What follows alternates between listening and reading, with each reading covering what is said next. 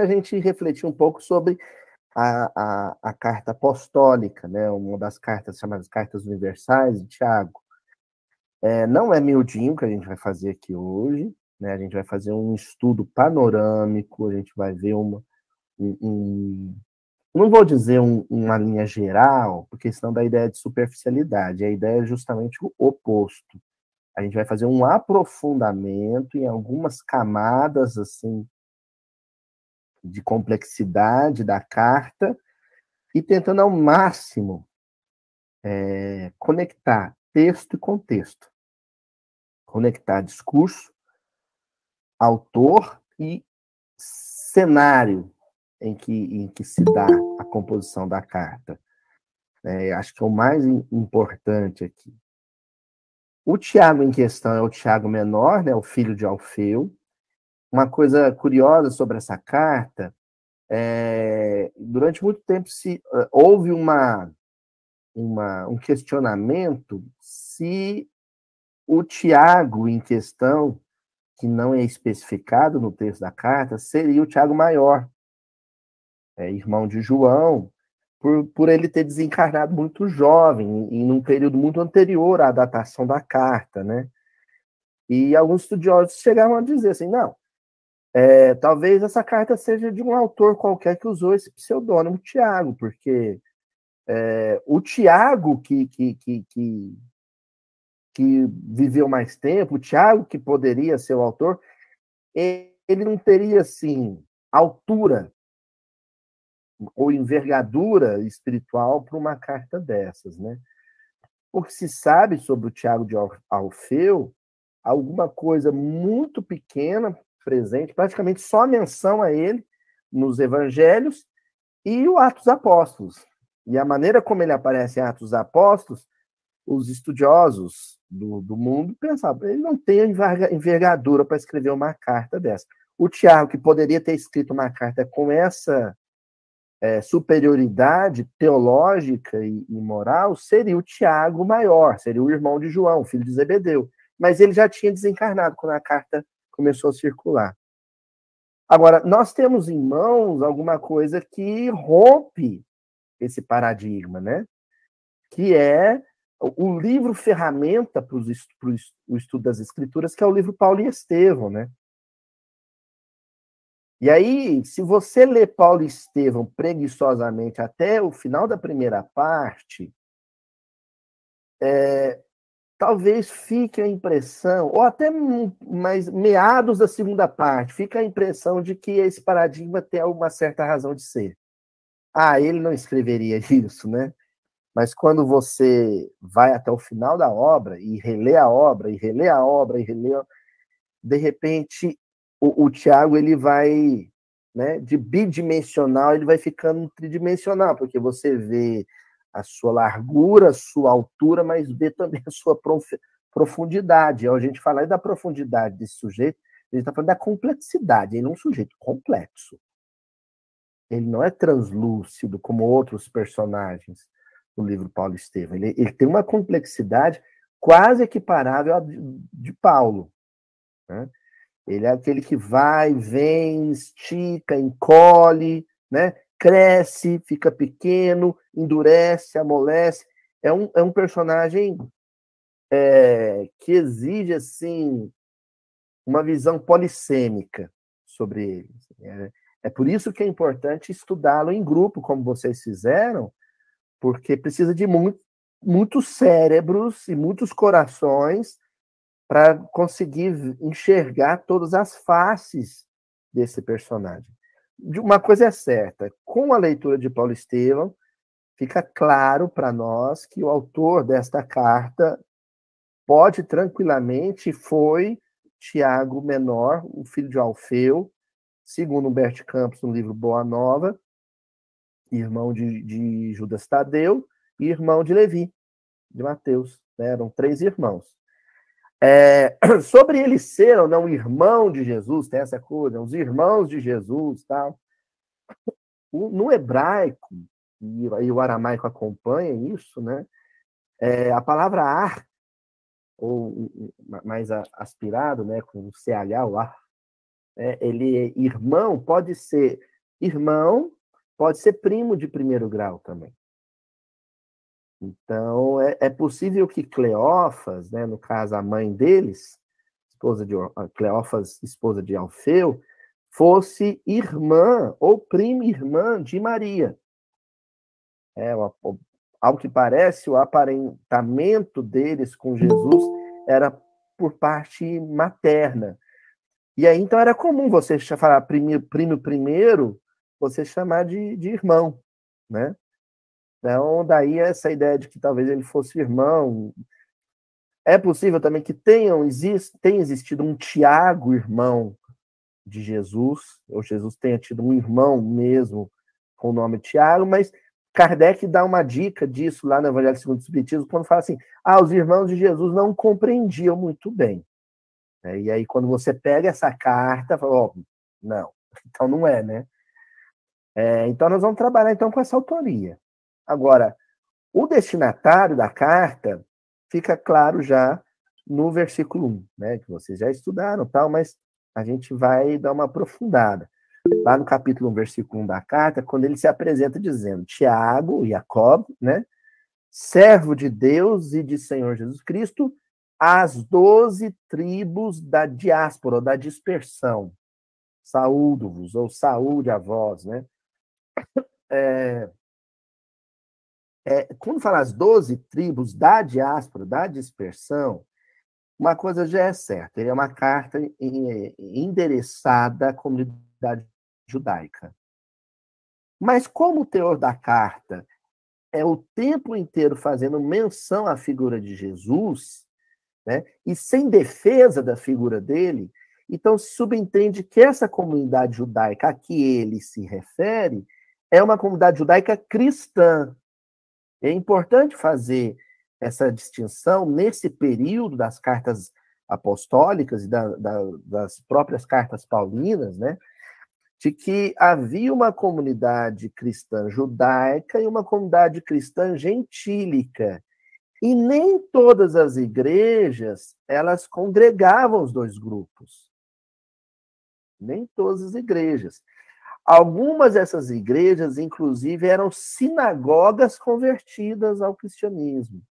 Então, ali prevalecia a, a presença da comunidade judaica, né?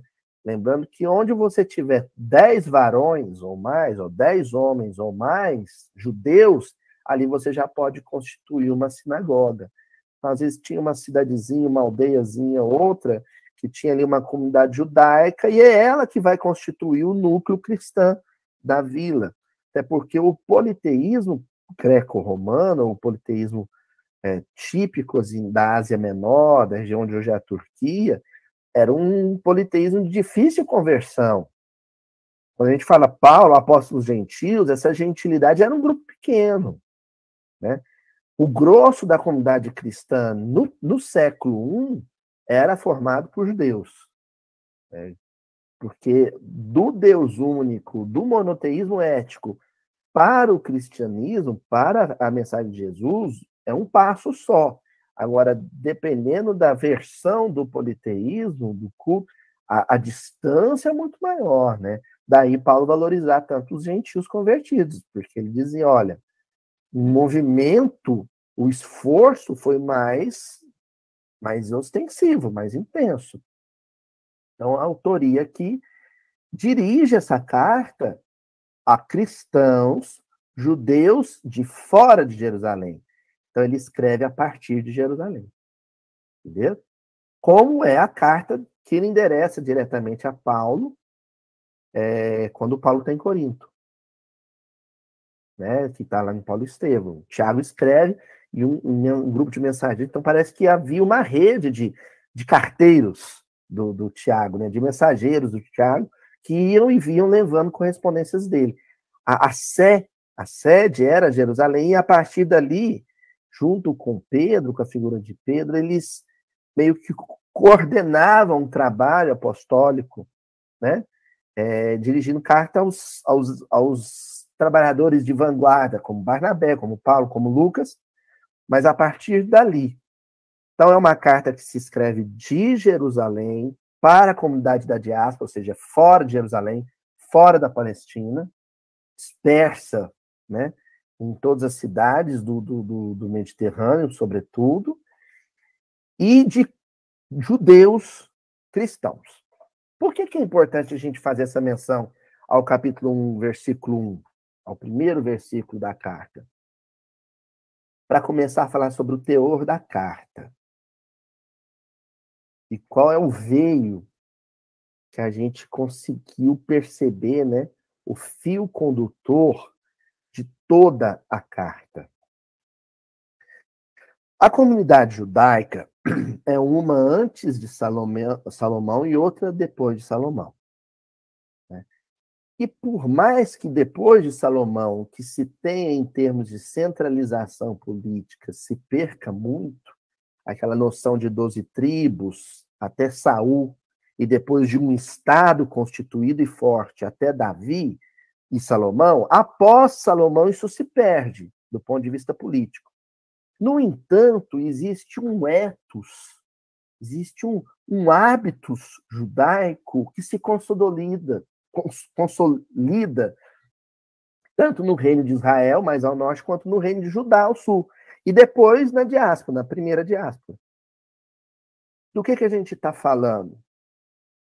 Primeiro, uma sociedade como um todo extremamente entusiasmada com a ideia de conforto. E, e, extremamente entusiasmada com a ideia do bom gosto. Salomão imprime isso na comunidade judaica.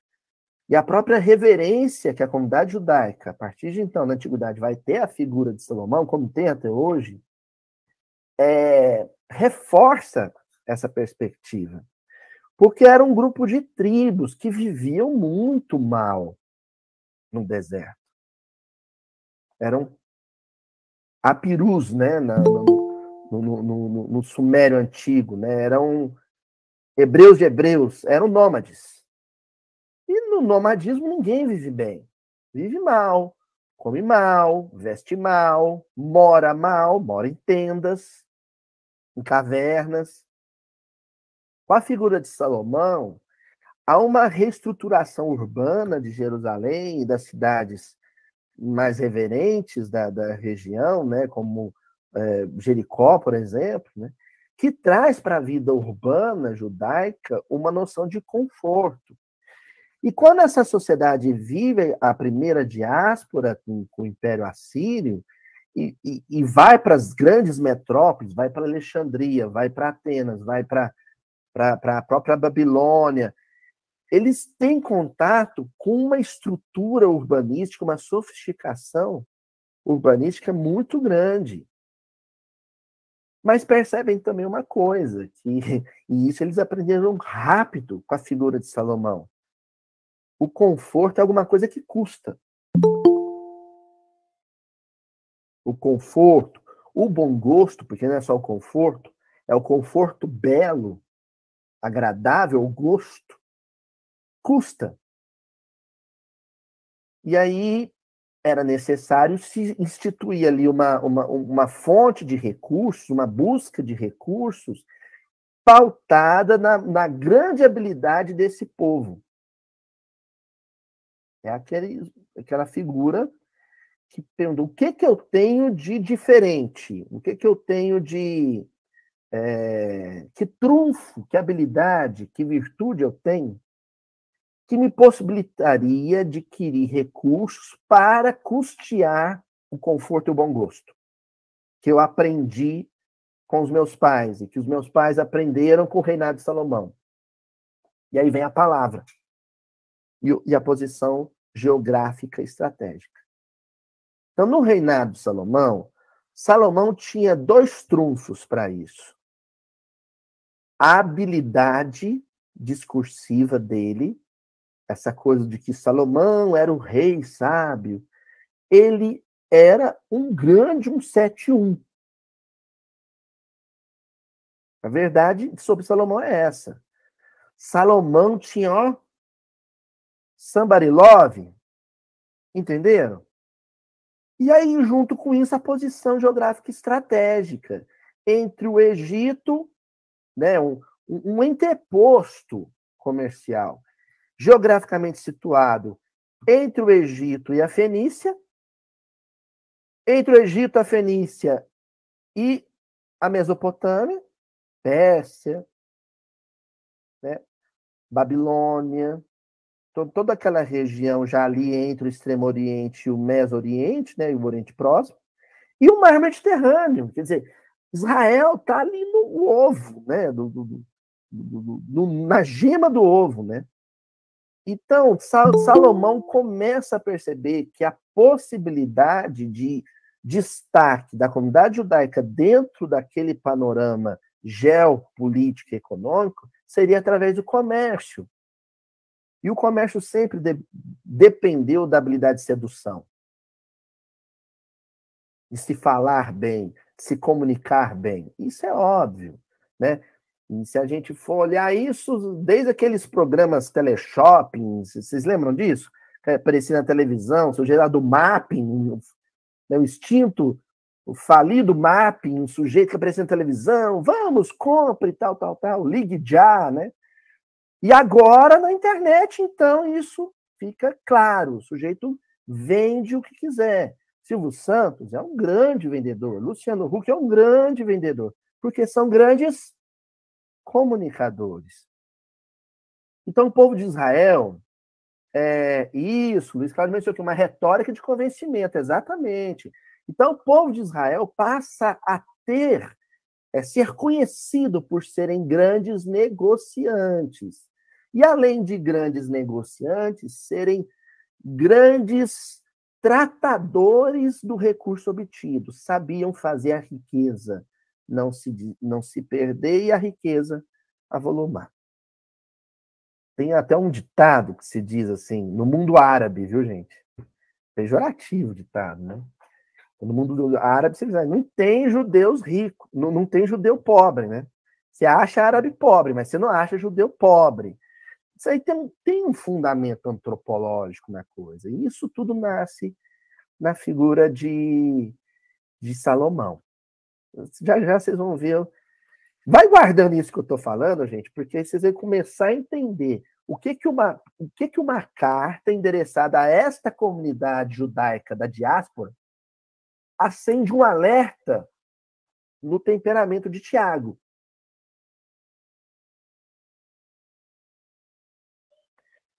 Um judeu cristão pode tropeçar na mesma pedra de tropeço, no mesmo escolho, no mesmo, no mesmo escândalo, né? no mesma armadilha que os seus antepassados tropeçaram. Estão começando a entender? Ele está atento para isso. E tinha um amor profundo pela família judaica. Um amor que Paulo vai ter pela família gentílica Tiago tem pela família judaica, então ele não quer que ela fale. Ele não quer que ela sucumba à mesma ferida moral dos seus antepassados. Ele sabe ali onde é o calcanhar de Aquiles. Estão entendendo? Então, qual que foi o motivo de queda de Salomão? Ah, foi a sexualidade? a sexualidade era mais uma das mercadorias de conforto e bom gosto que Salomão é, tinha acesso através do patrimônio que ele constituiu. Era um dos homens mais ricos do mundo, dos reis mais ricos da Antiguidade Oriental. Então, o grande problema de Salomão foi o, o apreço que ele tinha demasiado, excessivo, exagerado pelo bom gosto e pelo conforto. Era um homem bonito, que se vestia bem, que era perfumado para os padrões da época, que tinha muitos cavalos, um, um palácio, uma arquitetura soberba, mulheres todas muito belas, né? Os banquetes refinados, com iguarias sofisticadas, o vinho melhor que ele tinha. era um, um homem chique. Um homem. Sabe aquele com terno Armani, tomando um, um Bordeaux, né? um vinho Bordeaux. Aqueles que mexem a taçazinha assim, sabe? E que fala elegantemente, que chega perto e você vê aquele perfume, você fala, onde esse homem comprou esse perfume? Era Salomão. Todo judeu queria ser Salomão. Todo judeu queria ser Salomão.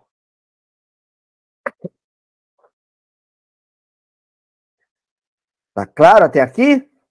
Bom, então vamos mandar real. Qual é o eixo narrativo de toda a carta de Tiago? A preocupação, e aqui eu vou usar a preocupação no melhor sentido possível, não de ansiedade ou de desconfiança da assistência de Deus, mas de desconfiança na fragilidade dos homens. A preocupação que Tiago tinha com o futuro ou o amanhã espiritual daquela comunidade que ele amava, judaica, em relação à queda moral a não dar conta de levar a, a flama, a, a tocha do cristianismo adiante, de falhar nessa missão. Por quê? E aí que entra o, o, o, que eu falei antes do texto e contexto, né? Tem um, um, psicólogo social, ele é de origem romena, mas ele, ele, ele vai se radicar na, na, na França e, e vai se tornar grande no ambiente acadêmico francês, que é o Sérgio Moscovici. E, o, o, Sérgio Moscovici ele trabalha com a perspectiva da representação social. Ele vai dizer, ele vai tentar, ele é um, um sociólogo de síntese, né? E, e, então ele vai tentar é, resolver aquele drama entre a objetividade do meio social, da estrutura social, e a subjetividade do indivíduo. Ele vai dizer: olha, essas duas coisas não são separadas, elas se misturam. A Luiz, não entendi, meio teórico, meio acadêmico isso. Na figura de Tiago isso fica muito claro. Ele sai da Galileia, ele é um pescador. Ele é um homem simples. Os únicos dois homens cultos, né, academicamente cultos, da, da, da, do colégio apostólico era a figura de Judas, que era um negociante, um empresáriozinho, e a figura de Levi, de Mateus, que era um contador da receita romana. Os outros eram homens simples, trabalhadores braçais. Ele sai desse ambiente é, provinciano, rural, agrário, né, como um pescador de lago, nem era um pescador de viagens marítimas, era um pescador de lago. E vai viver numa das maiores metrópoles do mundo.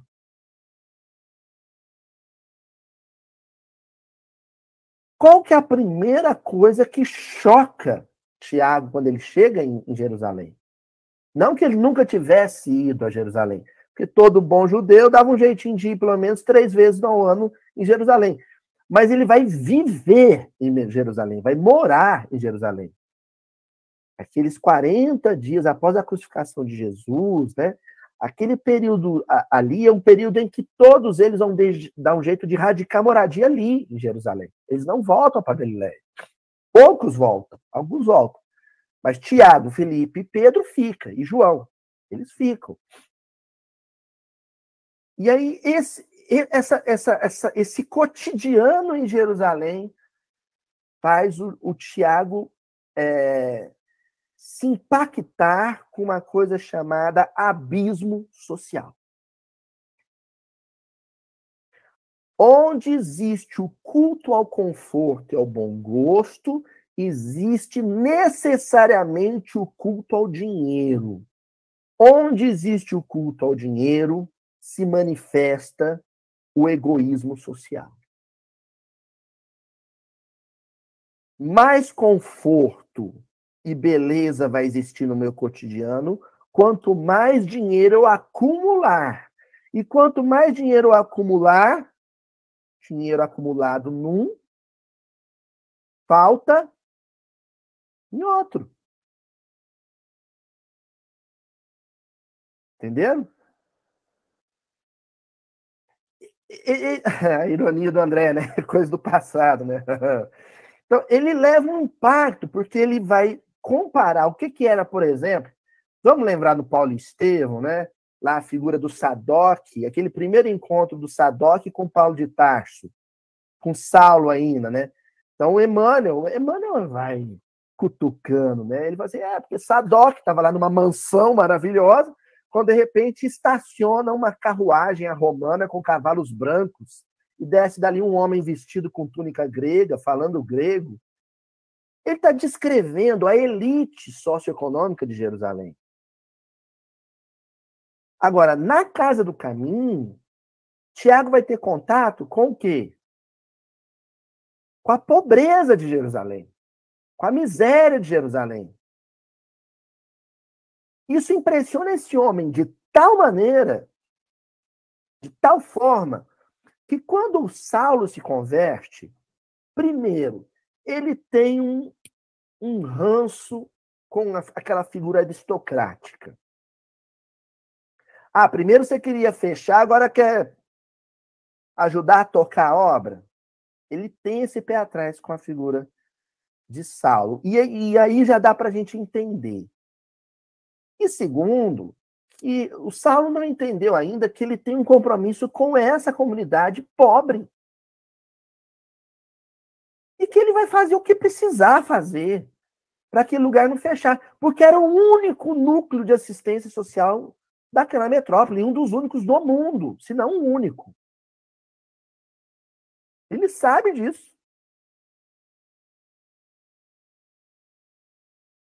Então, essa, essa experiência de Tiago com a injustiça social, o abismo social de Jerusalém, vai se é, vai marcar de tal maneira o psiquismo dele que isso depois transborda através do, disso que o Sérgio Moscovitch chamava de representações sociais, porque vai se confundir o externo, a, a estrutura, a verdade, a realidade social em que ele vivia, numa sociedade onde tem gente que vive com muito conforto, com muito bom gosto, à maneira de Salomão, e gente que vive numa miséria danada.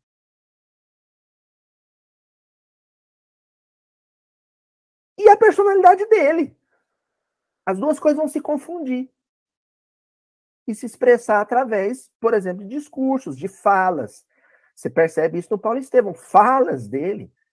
Ele não tem pudor em pedir para Paulo já, né?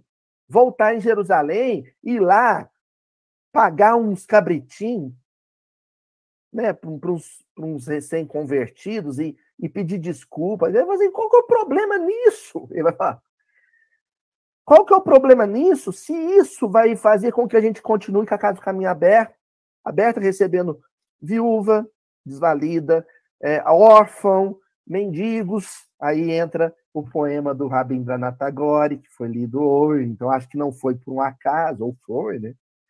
Então, o Tiago, ele não vê problema nisso. E meio que diz para o Saulo, Saulo, você conhece fome de agora, meu amigo.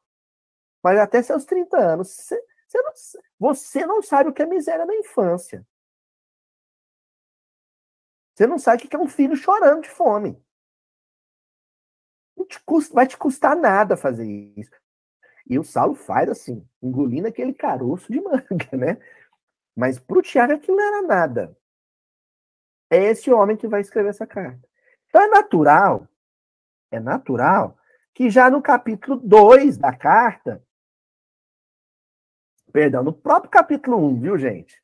Aí os versículos 10 e 11, ele já manda uma assim. E o rico na sua humilhação, porque ele passará como a flor da erva, porque sai o sol com ardor e a erva seca, e a sua flor cai, e a formosa aparência de seu, de seu aspecto perece. Assim se murchará também o rico em seus caminhos. De cara ele já fala assim: Salomões, de toda a família judaica. homens bem vestidos e bem alimentados e, e saudáveis e que moram bem. O conforto e a beleza de vossas vidas é como uma flor. O sol pode, ó,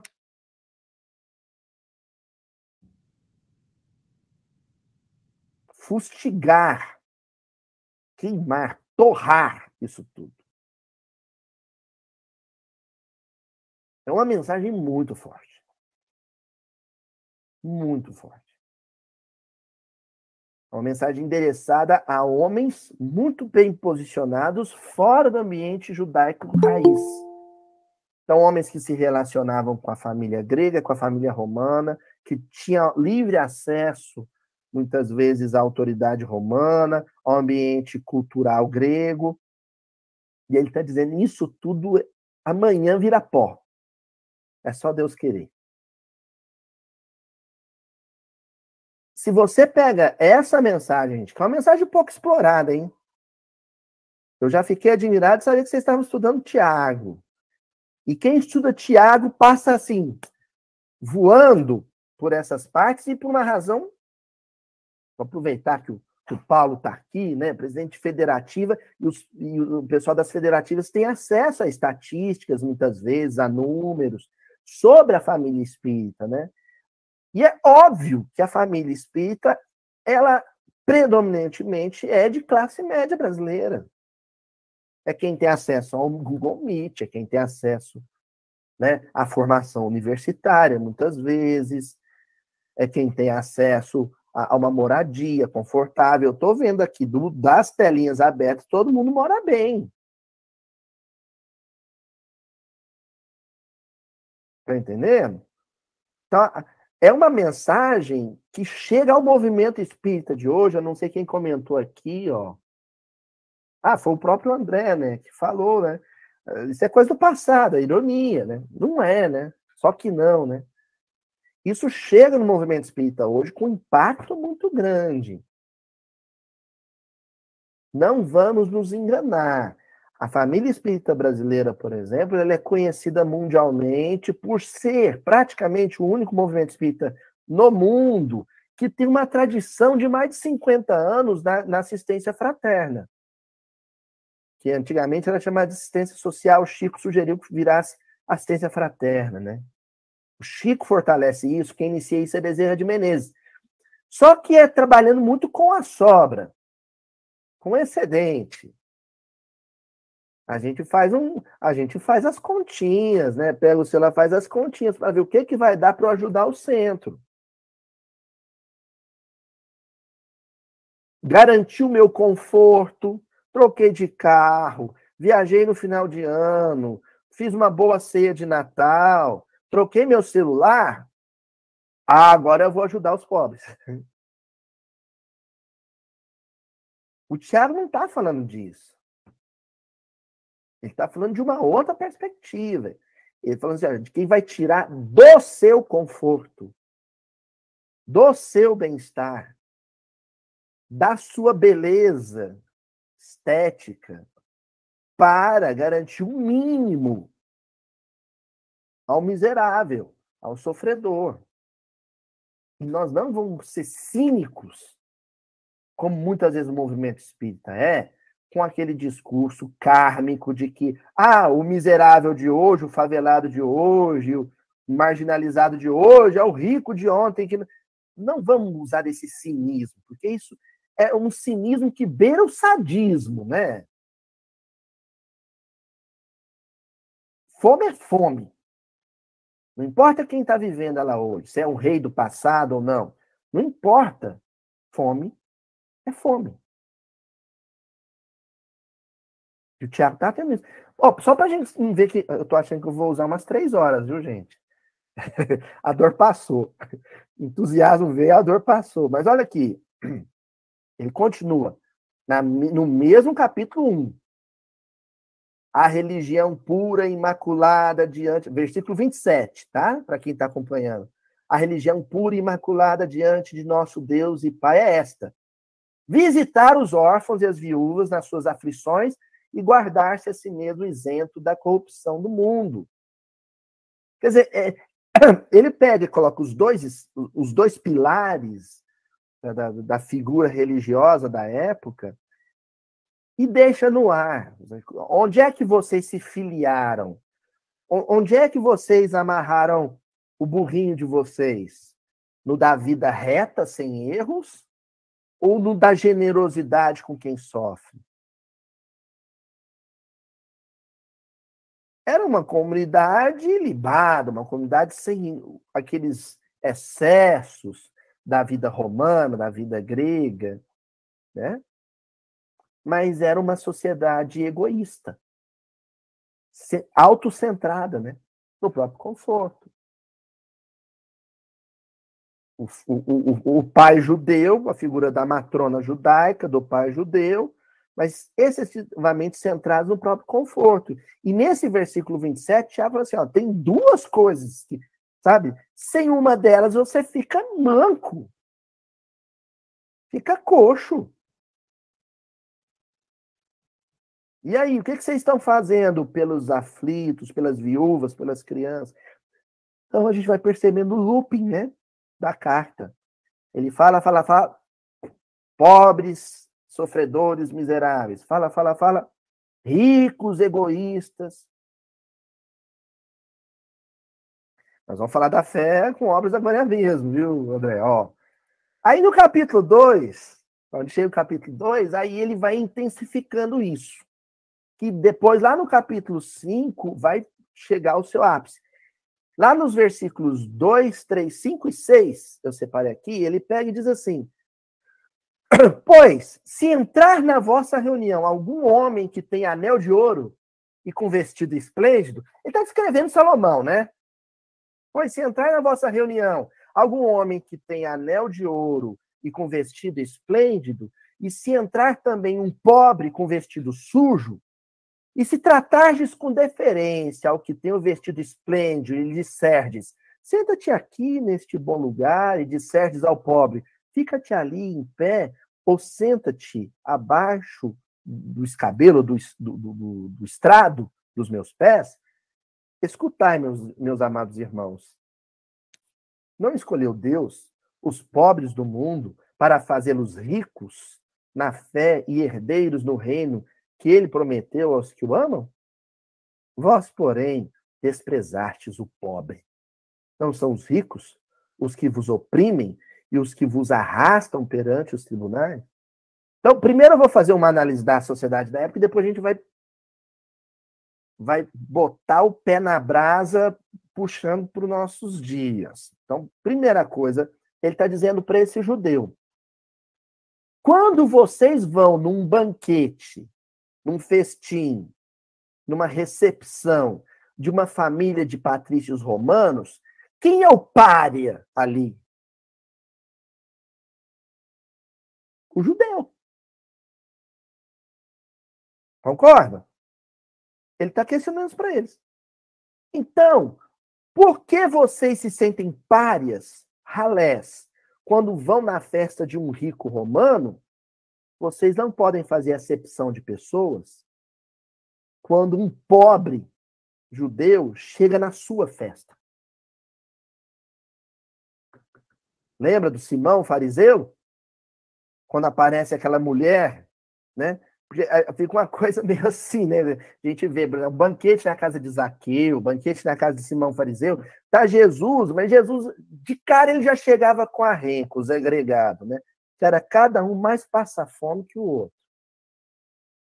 Então, a gente tem que pensar que nessas passagens do Evangelho, a lógica do pobre. Eu, eu, eu, lembro assim, pequeno, minha avó fazia sopa no dia de domingo. Já fazia sopa porque era um alimento barato, um negócio que podia levar fácil, um caldeirãozinho. E aí eu ficava impressionado. Tinha algumas pessoas num domingo à tarde, que a sopa começava ali meio-dia e ia a tarde inteira, né? E tinha gente que sentava, eu via tomar seis pratos de sopa, de escaldado de fubá, num domingo ensolarado, e, e suando e tomando aquilo, e eu não via falando, o que, que é isso? Um dia eu falei com a minha avó, né? Eu falei assim, olha aquilo ali. Minha avó falou assim, meu filho, tá comendo para a semana inteira. Ali ele já fazia um caldeirãozinho, azedasse ou não a sopa, era a sopa que ele ia passar na, na segunda-feira, e depois só no domingo. Então, quando Jesus chegava com os doze, gente, de viagem, numa casa de um nobre desse, de um aristocrata desse, da cultura judaica, ele devia comer muito. E tinha a turma que ficava na janelinha. Deixa eu entrar, né? Quando a gente vê a ceia na casa de Zaqueu, Jesus fala: Você é um filho de Abraão. Porque o que ele faz? Ele vê a turma que ficou do lado de fora, que não coube na casa dele, vai lá, pega os dinheirinhos dele, você vai lá, gente, compra pão para vocês também, vão festejar comigo. Já a figura do Simão fariseu, quando um desses pobres fura o bloqueio social e, e se curva diante dos pés de Jesus, o fariseu, se ele soubesse que ela é uma, uma piriguete da periferia, né? o texto diz, ah, se ele fosse mesmo Messias, ele saberia que ela era uma mulher de má vida. Basicamente, hoje seria você se soubesse é uma piriguete da periferia. E Judas já faz a contabilidade mas esse vídeo de perfume que a derrubou aí já custa tanto, tal, tal, tal, podia ter homens práticos, homens do dinheiro. É, a pergunta da Renata. Quem que eu quero ser, herdeiro de Salomão ou herdeiro de Abraão? O Abraão vê os três peregrinos que ele nunca viu na vida e fala para Sara, vamos lá fazer um banquete para receber eles aqui no à sombra do carvalho de Mambré. Já o Salomão, a ceia dele era com a rainha de Sabá. Uma socialite egípcia. Entenderam? Então, a, a, o, o Tiago ele vai percebendo essa herança, esse etos, que passa a ser mais forte que o etos abraâmico da generosidade e da hospitalidade. Ele começa a perceber que a família judaica, mesmo quando convertida ao cristianismo, se mantém mesquinha. E trata assim, ó, a nobreza romana e no chinelo, a ralé. E aí a gente fica lembrando daquela cena típica da reunião pública de centro espírita. Né? Você está na reunião pública de centro espírita, na mesa, na frente, está o palestrante, o um dirigente da casa, o outro dirigente ali sentado na mesa. Né? De repente, entra do fundo do salão um homem distinto, de terno e gravata, que logo se percebe que ele é uma pessoa importante. Ele senta, assiste a reunião, muito interessado, acaba a reunião e ali se aproxima um dirigente da casa, assim, Olá, boa noite, é a primeira vez que o senhor vem aqui, seja bem-vindo. Ou então, no meio da reunião, de repente surge um sujeito de pé descalço, roupa rasgada, com uma carochinha de pinga na mão, entra lá pelo salão, lá pelo fundo.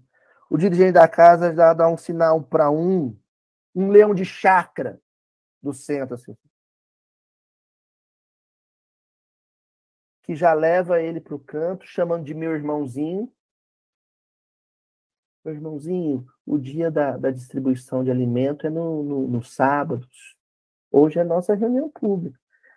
Hipocritamente, você quer participar? Não, eu estou aqui atrás de uma cesta. Então, a distribuição de alimento não é hoje. Hoje é só para o, só para o pessoal do estudo.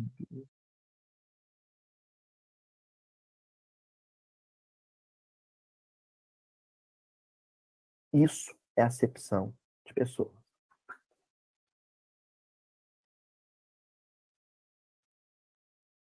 Hein? Aí, vira o capítulo 2.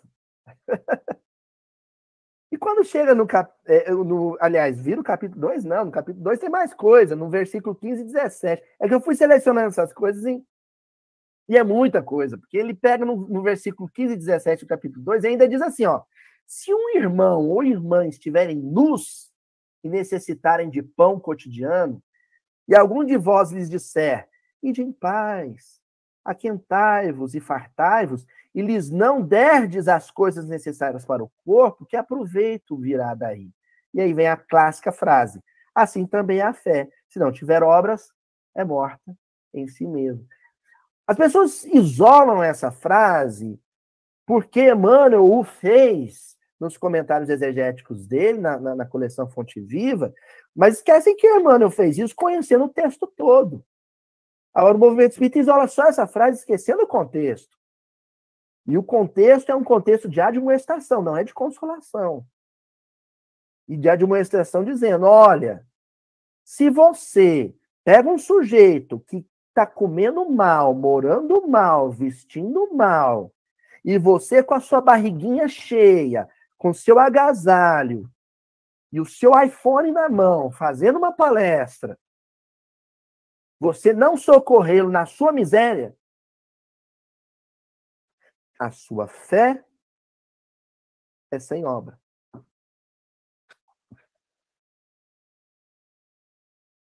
A sua fé é sem obra.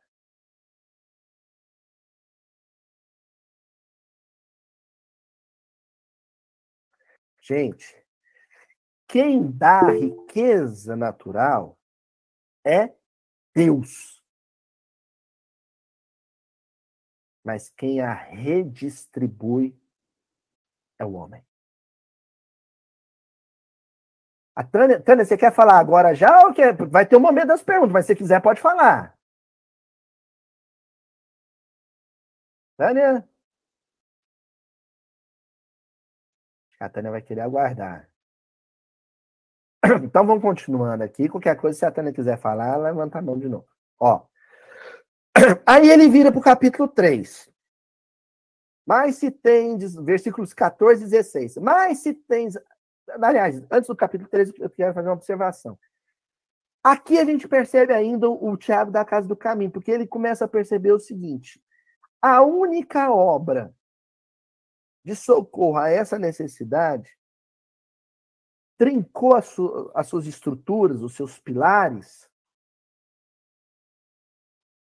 por causa da vaidade e da contenda entre os trabalhadores.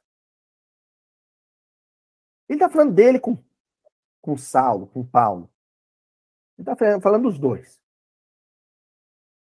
Então, ele, na, na sequência da carta inteira, são cinco capítulos, o único capítulo em que ele pausa para falar de alguma coisa que não seja necessariamente essa sobre a relação dessa aristocracia judaica com a miséria do semelhante, seja ele quem for, é no capítulo 3, mas ainda assim ele não se distancia do tema, porque ele pega e diz assim, nos versículos 14 e 16: Mas se tendes amarga inveja e sentimento faccioso, de facção, de partidos, em vosso coração, não vos glorieis, nem mintais contra a verdade, porque onde há inveja e espírito faccioso, aí há perturbação e toda obra perversa.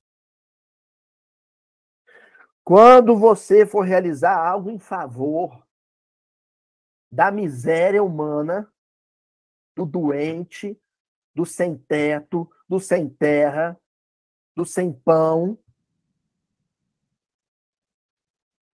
Você não vai conseguir fazer sozinho. Você vai ter que fazer em grupo. E quando isso acontecer, cuidado. Porque a inveja e o espírito de contenda, de dissensão, de partido, vai querer fazer a obra ruim. E aí o único prejudicado com essa ruína é o pobre. Gente, a gente fechar um centro espírita é muito fácil. Porque geralmente o espírita, quando briga e fecha o centro, o que, que ele faz? Vai para outro. Mas e quem pegava um enxovalzinho todo mês? E a mocinha grávida, adolescente, mãe solteira, e aí? Ah, ela vai para outro centro. Depende. Porque se ela precisar pegar duas conduções para isso, ela não pode.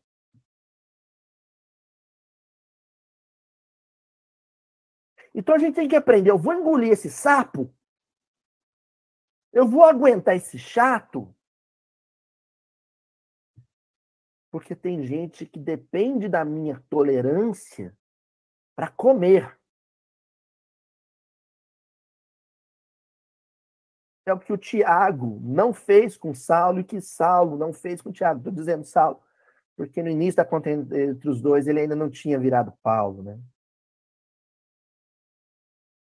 Aí, quando ele entra no capítulo 4, ele retoma o tema da pobreza, nos versículos 13 e 14 também. E aí, no, no versículos 13 e 14, ele começa a cutucar de novo esse senso de certeza quanto às, estruturas que o membro de uma camada média, e eu estou dizendo camada média porque isso é muito difícil de ser definido ao longo da história. Hoje é mais fácil você definir isso, mas antigamente mais complicado. Mas ele sabe que, assim, depois que você tem casa própria e uma renda fixa, te vem aquela sensação de estabilidade. É o que as pessoas mais querem, né? A maior ambição de todo mundo é a chamada estabilidade. Por que, que todo mundo joga na mega cena da virada? O sujeito ainda diz: Eu não quero ficar rico, eu só quero não precisar trabalhar mais. eu só quero, assim, todo mês, sei lá, o, o juro dos meus rendimentos. Ele cutuca isso de novo, como ele fez na, na feição daquele primeiro versículo, em que ele fala sobre a riqueza ser como a flor no deserto, né? ele pega e diz assim: Ei, agora vós que dizeis, hoje ou amanhã, iremos a tal cidade, ali passaremos um ano, negociaremos e ganharemos. Aí o sujeito pegou e fez um curso de desenvolvimento de vendedor sniper, né? E, e essas coisas todas que agora estão por aí, esses discursos de Seja você um grande Salomão. E completa com o versículo 14, dizendo assim: Digo-vos que não sabeis o que acontecerá amanhã. Por que é que a vossa vida, o que é a vossa vida? É um vapor que aparece por um pouco e depois se desvanece. Essa carta é um primor. Essa carta é esplendorosa para se estudar nos dias de hoje.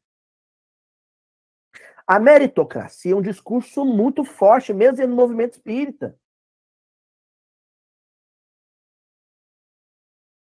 É um discurso muito forte. É um discurso do o que eu tenho, eu tenho porque eu mereci. E não é. O que você tem, você tem porque o mundo é injusto. A única coisa que a espiritualidade faz é projetar encarnações. Encarnar um numa família rica e outra família pobre. Mas ao reencarnar na família rica, você tem que ter consciência. Eu desfruto do que desfruto porque a espiritualidade me reencarna numa família rica, mas a minha família é rica porque a sociedade é injusta. Ah, mas no livro dos Espíritos, quando fala de divisão das riquezas, quando fala na divisão das riquezas, a espiritualidade na codificação kardeciana, ela fala de que é utópica o igualitarismo. É matematicamente utópico. Agora, a justiça social, não. É impossível dividir todos os bens para que todo mundo tenha o mesmo padrão de vida. Isso é impossível. Agora, a diferença entre um padrão de vida e outro não precisa ser tão exorbitante. Ele pode ser, se reduzir ao mínimo. E Tiago aqui está dizendo: olha,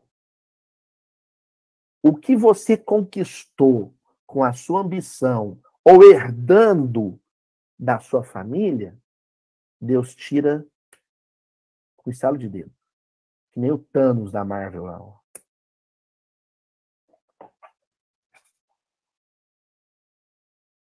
Sala de dedo,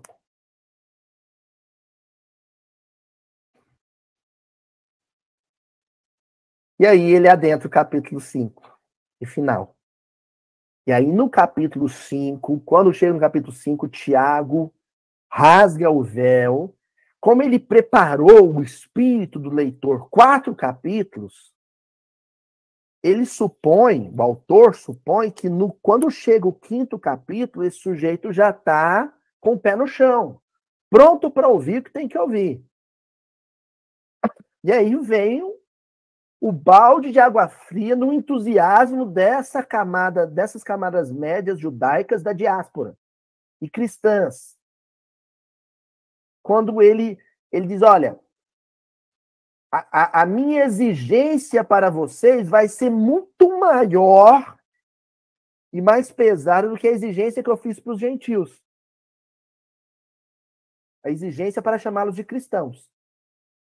Quem lembra no Paulo Estevam? Qual a exigência que Tiago fazia para que um gentil fosse considerado membro da comunidade cristã?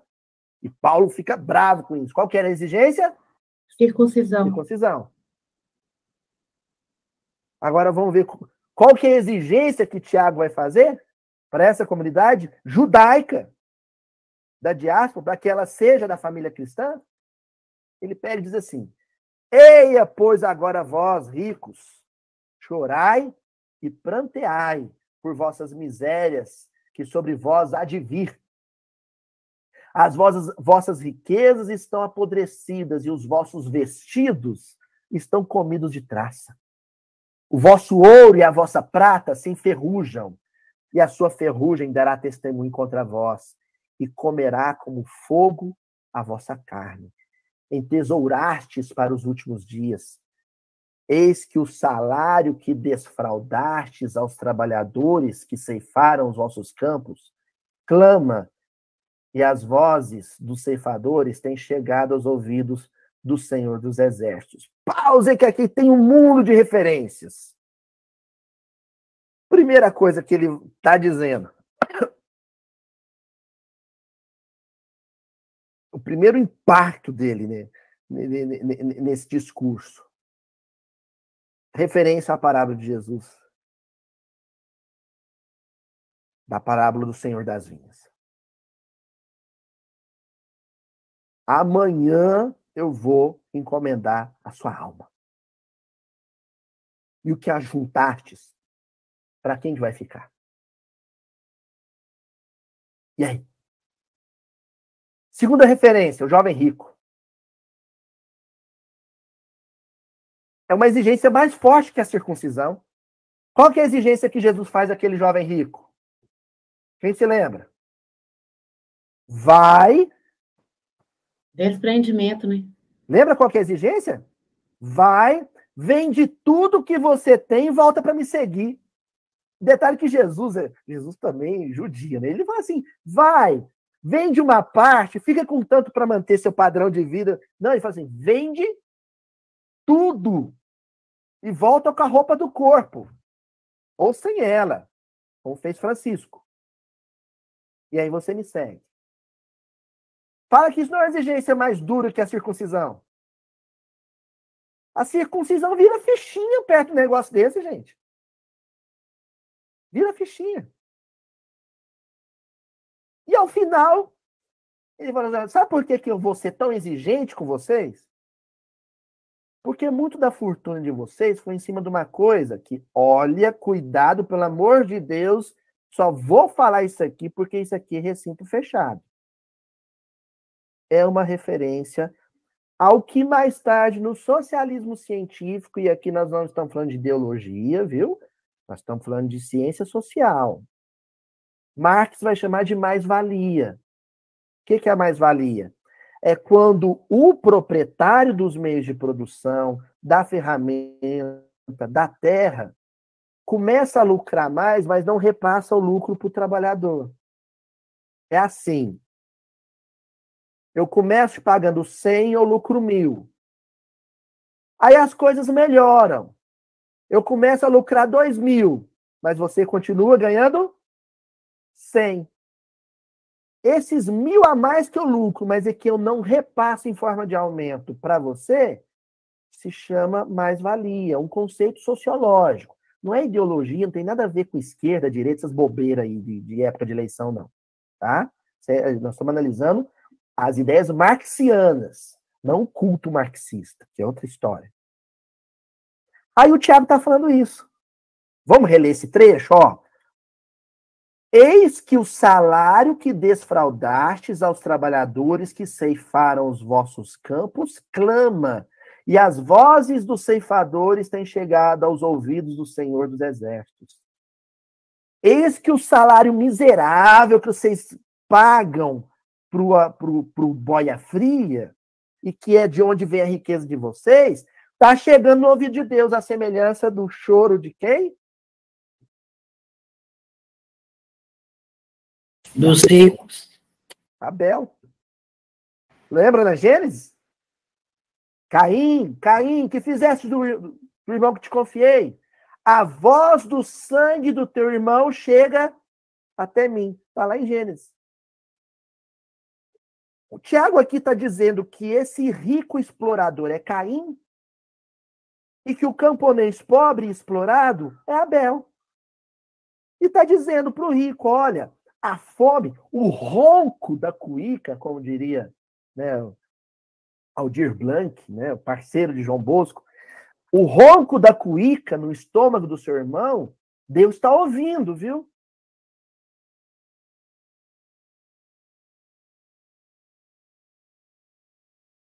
Encerramos, a gente bater um papo, encerramos com o versículo 11, onde é uma referência que só quem conhece o Velho Testamento vai entender.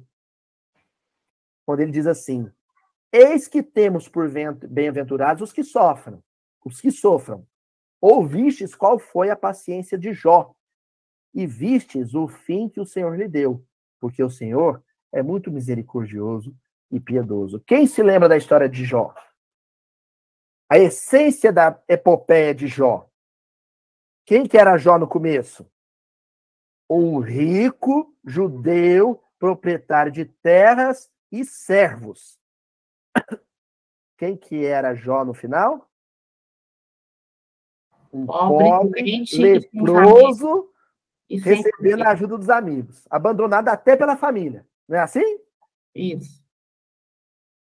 Gente, quando o Tiago faz essa referência no versículo 11, ele está dando uma hashtag Fica a dica. Ele está dando uma dica de leitura para essa comunidade judaica da diáspora. Leiam o livro de Jó. Não tem um rico no mundo, um classe médio no mundo, que permanece o mesmo depois de ler o livro de Jó. Qual que é o lema que Jó vai repetindo? Deus dá, Deus tira.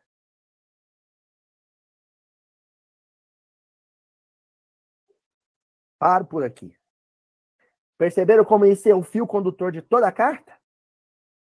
Só o homem que viveu no meio da miséria. Gente, quando você lê Paulo Estevam e vê lá as histórias, a história de Gesiel, a história daquele velhinho, eu esqueço, que era amigo do, do, do Gamaliel, que conversa, eu esqueço o nome dele, que conversa com Gamaliel, que era um rico que ficou pobre também. Quantas e quantas histórias Tiago ouviu ao pé da cama dos doentes na casa do caminho? É dali que vem o conteúdo dessa carta. E quantas e quantas vezes ele recebeu uma, uma viúva com uma criança nos braços, enquanto passava uma liteira ou uma carruagem de um, um fariseu, um Saulo da vida, um Sadoc da vida na frente dele. Ele foi fotografando isso tudo, isso tudo virou essa carta. A carta mais pesada do ponto de vista de crítica social de todas as cartas apostólicas. Cerramos aqui para a gente bater um papozinho. Tá? Tô, tô bem, gente. Tô bem. Vamos lá, então. Com vocês.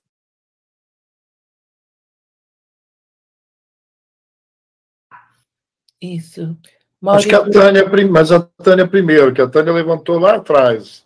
Já Aí depois eu falo. Tá bom. Tânia, vamos lá. Luiz, é, é inevitável a comparação entre as cartas. Né? A gente já estudou aqui as cartas de Paulo, e eu fico me lembrando do, do, Paulo falando da fé e das obras. Eu fico assim, gente, eu queria, eu queria entender a fé e obras em Paulo e a, a diferença da fé em obras em Paulo e a fé em obras em, em Tiago me ajuda a entender. Paulo, ele, ele é um guerreiro contra o orgulho de raça e o orgulho religioso. A briga de Paulo é contra a xenofobia, que era um negócio muito forte na época e que volta a ser forte hoje, contra o racismo e a xenofobia.